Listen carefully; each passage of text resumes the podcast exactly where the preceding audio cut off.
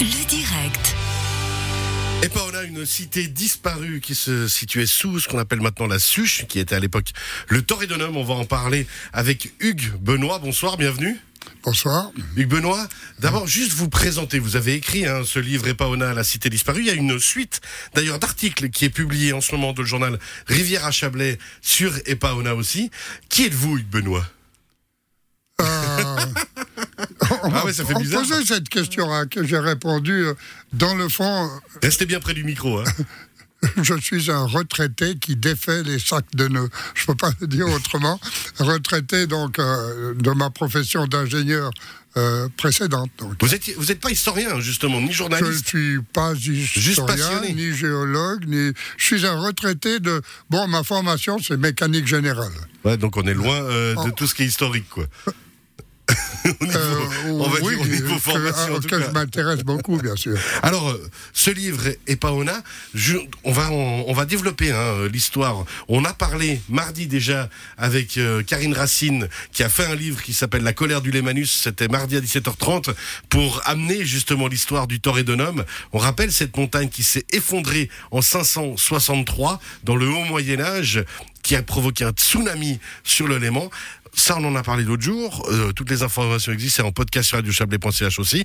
Avec vous, on va développer tout à l'heure l'histoire de la cité qui a été engloutie par cet éboulement. Juste rapidement, qu'est-ce qui vous a donné envie de, de parler de cette cité disparue? Bon, j'avoue que en arrivant, donc, euh, je suis nouveau à Montreux depuis, euh, depuis ma retraite, peut-être un peu plus.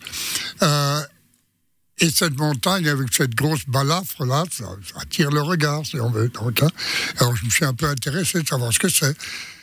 Et puis, je me suis rendu compte qu'il y avait des paradoxes là-dedans. Par exemple, les Restez bien près du micro. hein.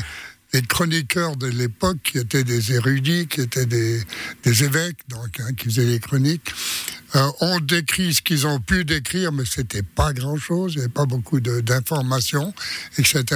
Mais l'une des informations, par exemple, publiée par euh, Saint Grégoire de Tours, qui est évêque de Tours, donc, hein, disait, bon, la montagne s'est effondrée, euh, mais après ça, 30 moines, probablement de la euh, l'abbaye de Saint-Maurice, qui était monastère donc à, à l'époque, euh, se sont précipités sur la, la terre derrière les éboulis pour essayer de trouver des objets de, de valeur, etc. Qu'est-ce qui pouvait rester de la cité, hein, justement?